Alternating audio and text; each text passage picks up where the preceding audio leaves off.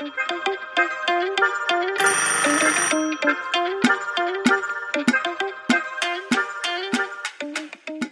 wenn Sie uns letzten Sonntag zugehört haben, werden Sie jetzt gleich einen enormen Lerneffekt bei mir feststellen. Ich wünsche Ihnen einen gesegneten Sonntagmorgen. Ich bin jetzt total stolz. Wir haben eine Woche geübt, dass es eben nicht nur ein schöner Sonntag ist, sondern ein gesegneter Sonntag auch von Schwester Elisabeth, die mit mir, Gregor Giele, zusammen bei Anruf Wort gestaltet. Dieser kleine Podcast zu Lieblingsbibelworten, die Sie uns einreichen und die Rita Kotzur uns gleich per Telefon wieder zur Verfügung stellen wird. Auch meinerseits einen schönen Sonntag.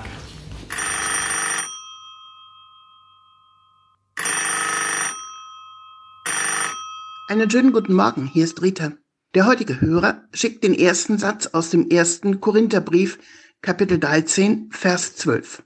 Jetzt schauen wir in einen Spiegel und sehen nur rätselhafte Umrisse. Dann aber schauen wir von Angesicht zu Angesicht. Und er ergänzt, als naturwissenschaftlich Ausgebildeter bin ich bestrebt, mich Gott durch vernunftgemäßes Denken zu nähern. Das kann aber wohl nur bruchstückhaft gelingen. Die Zeit läuft.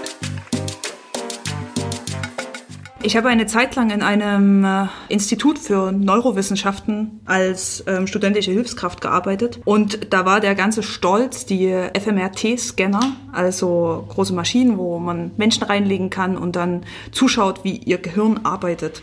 Da gibt es dann so bunte Bilder, die alles Mögliche zeigen, wie Menschen denken, fühlen, wie sie meditieren zum Beispiel auch. Und man hat natürlich viel versucht, aus diesen Bildern zu lesen. Und ähm, gerade wo auch der Hörer schreibt, diese naturwissenschaftliche Sicht auf die Welt und das, was wir da erkennen können und auch unseren Nutzen daraus ziehen können, das bleibt immer bruchstückhaft. Da musste ich an diese bunten Bilder denken, auf die alle, oder die wir als Studenten auch extrem faszinierend fanden, auf die alle wahnsinnig stolz sind in diesen riesigen, teuren Maschinen ähm, wo wir unser Gehirn beim Arbeiten beobachten können. Und gleichzeitig ist das so viel und es wird uns so bewusst, was wir nicht auf diesen Bildern sehen können und was wir auch nicht lesen können, wenn wir zum Beispiel die komplette Funktionsweise unseres Gehirns entschlüsseln könnten. Da bleibt immer ein, ein Mehr, ein, eine Dimension, die sich uns entzieht und die wir nicht in Bildern oder Formeln abbilden können.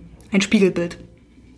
Ich bin Geisteswissenschaftler und versuche da gar nicht erst mich auf naturwissenschaftlichem Gebiet irgendwie zu erproben. Das geht mit 100% schief.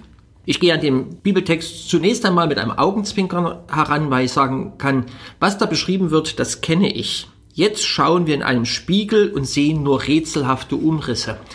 Das geht mir jeden Morgen so, wenn ich ins Bad gehe und ohne Brille in den Spiegel schaue. Und es braucht dann eben eine Sehhilfe, damit es scharf wird. Was kann denn diese Sehhilfe sein? Es gibt in der Philosophie des 20. Jahrhunderts, ich würde sagen, der Gedanke kommt aus der Phänomenologie, bin mir aber da nicht ganz sicher, das schöne Bild der doppelten Verschleierung. Dass Gott sozusagen hinter einem doppelten Schleier für uns verborgen ist. Mit unseren menschlichen Kräften können wir den ersten Schleier heben, mit der Kraft unseres Verstandes, mit der Annäherung, mit dem, was uns als Menschen möglich ist. Dadurch können wir natürlich, wenn der erste Schleier gefallen ist, schon etwas besser die Umrisse dessen sehen, was auch noch unter dem zweiten Schleier zu sehen ist. Und doch bleibt ein Schleier, den wir mit menschlichen Kräften und Vernunft nicht heben können. Der muss von etwas anderem gehoben werden, damit wir es erkennen können. Theologisch nennt man das dann Offenbarung, die Selbstmitteilung Gottes. Ich bleibe lieber bei meinem Badezimmerbeispiel und bitte immer mal wieder den lieben Gott, dass er mir im Glauben, im Gebet, in der Meditation die Sehhilfe gibt, um das, was ich mit menschlichem Vernunft nur in Umrissen erkennen kann, ganz zu sehen. Ich bin mir sicher, dass das, was Gott mir dann zeigt, von sich sehenswerter ist als das, was ich mit Brille in meinem Bad im Spiegel sehe. Und dann bleibt für mich noch die Frage oder wo ich mir nicht so sicher bin. Du sagst ja, etwas ganz erkennen. Ich bin mir gar nicht so sicher, ob ich überhaupt eine Idee davon habe, was es heißt, etwas ganz zu erkennen. Und auch diese Frage, ja, ähm, möchte ich das denn? Dieses von Angesicht zu Angesicht sehen und gesehen werden.